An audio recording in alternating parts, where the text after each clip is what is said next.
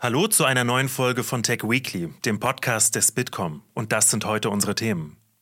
Der Haushaltsentwurf für 2024 ist da. Bei der Prioritätensetzung im Haushalt kann man die Frage stellen, ist die Digitalisierung noch äh, auf dem Level, auf dem sie beim Abschluss des Koalitionsvertrages war? Mit Fabian Zacharias, dem Leiter für Public Affairs bei Bitkom, spreche ich über den Sparkurs der Bundesregierung und die Auswirkungen für Digitalprojekte in Deutschland. Außerdem, Amerika macht Zukunft. Dort dürfen Autos bald fahren und fliegen. Wir schauen auf Mobilitätsprojekte in Deutschland. Und die Digitalbranche wächst stabil, aber im weltweiten Wettbewerb stagniert die Bundesrepublik. Bitkom-Präsident Dr. Ralf Wintergerst stellt die Konjunkturprognose der deutschen Digitalwirtschaft vor. Das und noch mehr jetzt.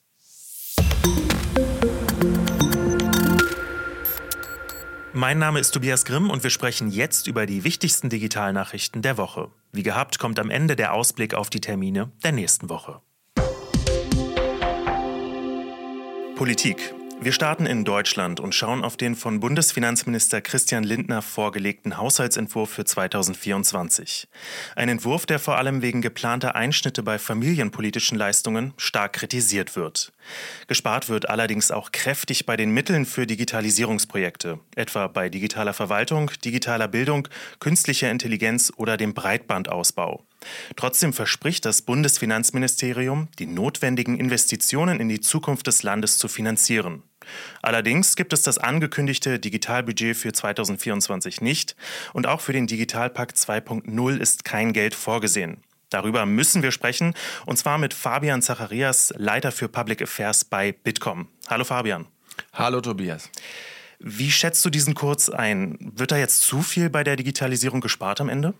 Naja, also erstmal muss man sagen, ähm, der Haushalt ist eine Normalisierung. In den letzten Jahren wurde aufgrund der verschiedenen Krisen, Corona, Energiekrise, ähm, ein ganzes Füllhorn an Haushaltsmitteln ausgeschüttet und äh, der Haushaltsentwurf, der jetzt vorliegt, ist ungefähr 6 Prozent sozusagen kleiner vom Gesamtvolumen her gesehen als der Haushalt für dieses Jahr, für das noch laufende Jahr und dementsprechend kann man von der Normalisierung sprechen. Man muss aber gleichzeitig auch sagen, dass die Bundesregierung sich als Fortschrittskoalition äh, positioniert hat und so losgelegt hat. Und das war auch das, was man im Koalitionsvertrag und in dem Sondierungspapier äh, gesehen hat, gelesen hat. Nachhaltigkeit und Digitalisierung, das sind die beiden größten äh, Transformationsaufgaben, die diese Bundesregierung hat. Und man muss jetzt einfach sagen, bei der Prioritätensetzung im Haushalt kann man die Frage stellen, ist die Digitalisierung noch äh, auf dem Level, auf dem sie beim Abschluss des Koalitionsvertrages war?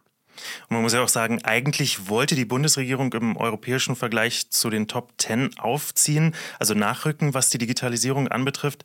Jetzt wird da so extrem gespart. Kann die Regierung dann überhaupt noch die Ziele erreichen oder ist das unmöglich? Also ich glaube, das wird schwer.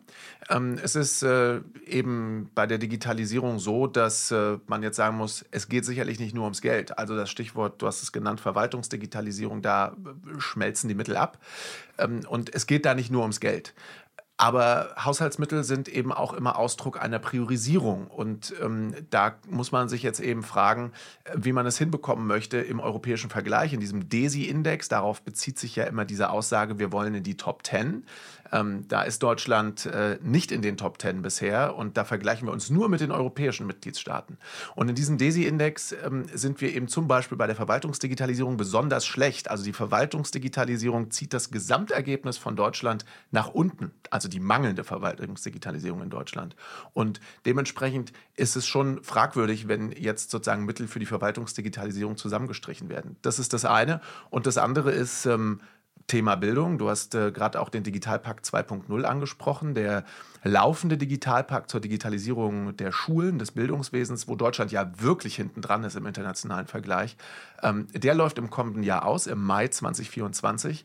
Und äh, die Koalition hat versprochen, einen Digitalpakt 2.0 ähm, auf den Weg bringen zu wollen oder auf den Weg zu bringen. Und ähm, in dem jetzigen Haushaltsentwurf sind dafür aber gar keine Mittel vorgesehen, weil man im Grunde genommen schon jetzt sagen kann, man hat so spät begonnen, mit den Ländern über den Digitalpakt 2.0 zu sprechen, also über die Fortführung dieser Bemühungen zur Schuldigitalisierung, ähm, dass es gar nicht mehr realistisch ist, dass wir im Mai 2024 sozusagen einen nahtlosen, äh, ein nahtloses Anschlussprogramm haben. Und äh, das ähm, macht es dann natürlich schwierig oder immer schwerer, ähm, überhaupt in die Top Ten zu kommen.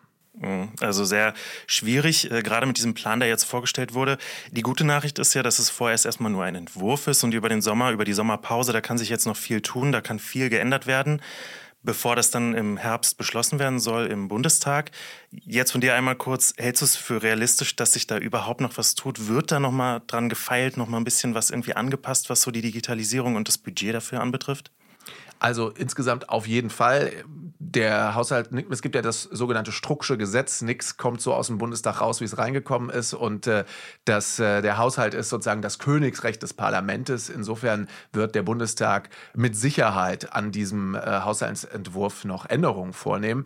Ähm, die Frage ist ein bisschen wo. Und ähm, es ist jetzt sicherlich auch unsere Aufgabe, ähm, dafür zu sorgen, dass ähm, bei den Themen, die wir eben haben aus digitaler Sicht, ähm, dass wir dort auch dann entsprechend vorankommen und sich das eben dann auch im Haushalt ähm, äh, niederschlägt. Denn ähm, es ist ja kein Selbstzweck, es geht ja letztlich darum, auch die Wettbewerbsfähigkeit Deutschlands äh, künftig zu sichern.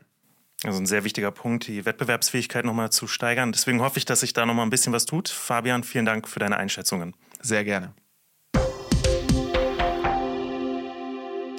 Unternehmensnews. Meta hat die Twitter-Alternative Threads veröffentlicht, allerdings nicht in der Europäischen Union.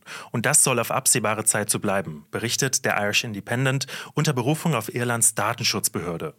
Die Data Protection Commission hat demnach von Meta erfahren, dass Threads zuerst lediglich in den USA und in Großbritannien veröffentlicht werden soll. In die Europäische Union werde die Anwendung zum jetzigen Zeitpunkt noch nicht kommen. Gleichzeitig habe die Data Protection Commission versichert, eine EU-Einführung nicht verhindert zu haben. Und jetzt blicken wir nach Kanada. Da werden bei Google, Google News und Google Discover keine Links zu kanadischen News mehr angezeigt. Grund ist der Online News Act. Das Gesetz zwingt Technologieunternehmen wie Meta und Google, mit Nachrichtenverlagen zu verhandeln und sie für ihre Inhalte zu bezahlen. Meta hat bereits damit begonnen, Nachrichtenartikel auf Instagram und Facebook in Kanada zu sperren. Jetzt bestätigt auch Google seinen Rückzug, um Zahlungen zu vermeiden. Google wird also in Kanada nicht mehr auf News verlinken. Technologie. Bald können Autos in Amerika fliegen. Das US-amerikanische Unternehmen Aleph Aeronautics hat dafür von der Luftfahrtaufsicht ein sogenanntes Special Airworthiness Certificate bekommen. Es sei das erste Mal, dass ein Flugzeug dieser Art die gesetzliche Flugerlaubnis bekommen habe. Das elektrische Auto hat eine Kabine für zwei Personen und auf der Unterseite acht Propeller. Es kann vertikal starten und landen, umgerechnet 320 Kilometer weit fahren und bis zu 180 Kilometer weit fliegen. Das fliegende Auto soll Ende 2025 auf den Markt kommen und stolze 275.000 Euro kosten. Für den Flug ist eine Flugtauglichkeitsbescheinigung erforderlich. Allerdings sind die Orte, an denen geflogen werden darf, noch stark beschränkt. Das klingt für mich alles ehrlich gesagt total nach Zukunft und darüber möchte ich jetzt mit Paul Hannapell, Bitkom-Referent für Mobility und Logistics sprechen. Hallo Paul. Guten Tag, Tobias. Fliegende Autos, kriegen wir sowas auch in Deutschland? Also mir sind in Deutschland keine fliegenden Autos bekannt, die bereits ihre Zulassung erhalten haben. Ähm, wenn wir vielleicht ein bisschen weiter über den Tellerrand schauen nach Europa, gibt es vereinzelte Hersteller, die sogenannte fliegende Autos anbieten. Und wie an dem Beispiel in der Slowakei gibt es einen Hersteller, der tatsächlich auch schon von der slowakischen Verkehrsbehörde eine Zulassung erhalten hat. Man muss dazu aber sagen, hier handelt es sich nicht um Großteile, sondern vereinzelte Prototypen, die tatsächlich dann auch dort ähm, genau die Zulassung erhalten haben. Okay, heißt für uns, es gibt noch keine fliegenden Autos in Deutschland. Was sind denn aktuell Themen so aus der Mobilität, die dich und uns in Deutschland beschäftigen? Vielleicht, um damit anzufangen, um auch nochmal auf dieses fliegende Auto zu schauen. Es sind sicherlich große Innovationssprünge, die dort passieren. Und ähm, die Entwicklungen, die dort dahinter stecken, sind sicherlich beeindruckend. Gleichzeitig muss man aber sagen, dass diese Fahrzeuge in naher Zukunft nicht für die breite Masse gemacht sein werden. Bedeutet, dass wir im nächsten Schritt auch darauf schauen müssen, wie man die Mobilitätswende so gestaltet, dass alle mitgenommen werden. Und dort kann insbesondere das Thema autonome Fahren in den kommenden Jahren wirklich noch deutlich unterstützen und im Prinzip auch die Mobilitätswende vorantreiben. Dieses Thema autonome Fahren, das hat der Bundesverkehrsminister Volker Wissing auch auf der Hub Berlin, also dem Tech-Festival des Bitkom, kurz angesprochen. Da will ich einmal mit dir reinhören. Von der Automobilindustrie erwarte ich, dass sie die Chance nutzt und den rechtlichen Rahmen, den wir geschaffen haben, mit Leben füllt. Also Fahrzeuge produziert und Anwendungsfälle entwickelt. Da sollen also Anwendungsfälle entwickelt werden, Paul.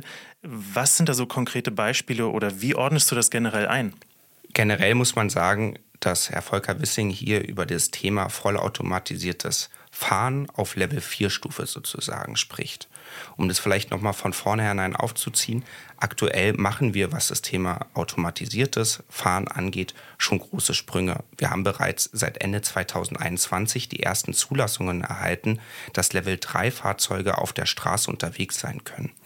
Das bedeutet dann als konkretes Beispiel für einen selber, dass man, wenn ein Level-3-Auto in dem gewissen Betriebsbereich durch Steuer übernimmt, man komplett legal aufs Handy schauen kann, E-Mails beantworten kann oder alles andere machen kann, außer sozusagen das Auto zu fahren. Man muss aber dazu sagen, um sozusagen auch das Thema Level 4 zu verstehen, dass man jederzeit bereit sein muss, wieder das Steuer zu übernehmen. Heißt, schlafen beispielsweise ist nicht möglich. Und da kommen wir eben zum großen nächsten Sprung zum Thema Level 4. Und darüber hat Herr Volker Wissing auch gesprochen. Es geht im Prinzip dann bei Level 4 darum, dass Autos vorgesehen sind, dass sie sozusagen ohne Fahrzeugführer im Auto fahren können. Bedeutet im Endeffekt, dass ein Auto theoretisch auch komplett ohne Fahrer fahren kann und so eben deutlich mehr Use Cases bereitstellt, die wir aktuell sozusagen mit den aktuellen Fahrzeugen und den aktuellen Regelungen noch nicht haben. Ich bin sehr gespannt, wie sich das mit diesem autonomen Fahren noch weiterentwickelt. Paul, vielen, vielen Dank für diese ganzen Infos und äh, bis zum nächsten Mal. Vielen Dank. Der Markt. Und hier haben wir positive Nachrichten zu vermelden. Deutschlands digitale Wirtschaft zeigt sich krisenfest. Das Geschäftsklima ist im Gegensatz zur Gesamtwirtschaft weiterhin positiv. Der Markt wächst und es entstehen neue Jobs. Bitkom-Präsident Dr. Ralf Wintergerst benennt in seiner Pressekonferenz für die Konjunkturprognose der Digitalwirtschaft drei wesentliche Punkte. Wir hören mal rein. Der erste Punkt ist, dass die Bitkom-Branche oder die Digitalbranche dem Ganzen, was heute in der Welt passiert, sei es der Ukraine-Krieg, die Lieferkettenprobleme, die immer noch nicht ganz zu Ende sind, wirklich trotzt und immer noch Wachstum aufzeigt.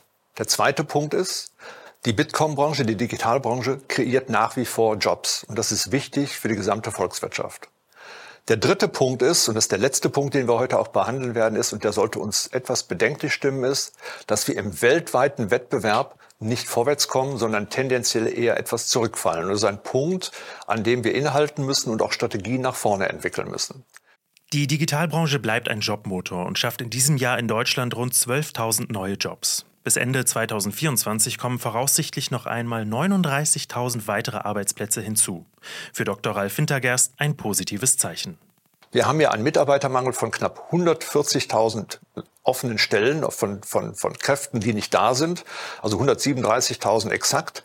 Und wenn diese gefüllt werden könnten, könnte die Digitalbranche wahrscheinlich noch mehr ähm, Dynamik zulegen. 30 bis 40.000 pro Jahr ist hier gezeigt. Wir hatten nur einmal eine kleine Delle, das war 2020, wo wir nicht über die 1,2 Millionen Grenze gekommen sind.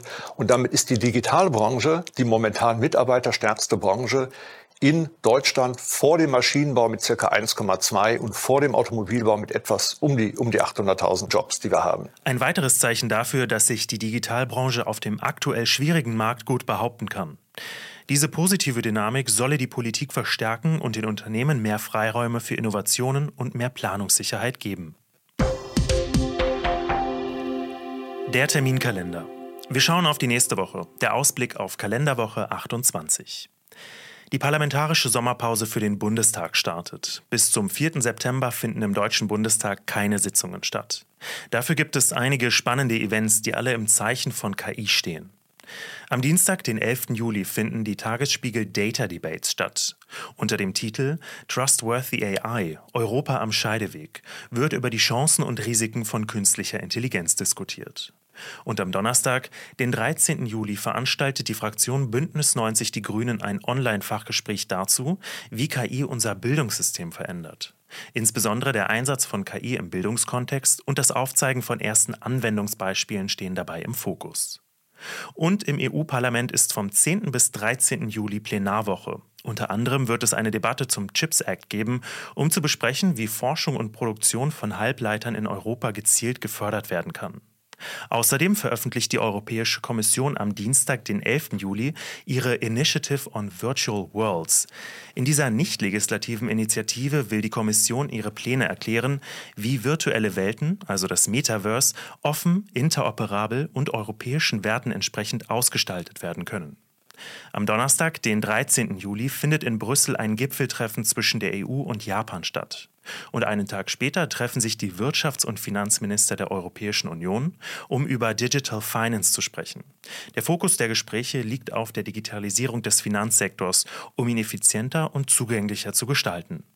Und das war's auch schon wieder mit Tech Weekly. Wenn euch dieser Podcast gefallen hat, lasst uns gerne ein Feedback da. Danke fürs Zuhören und bis nächsten Freitag.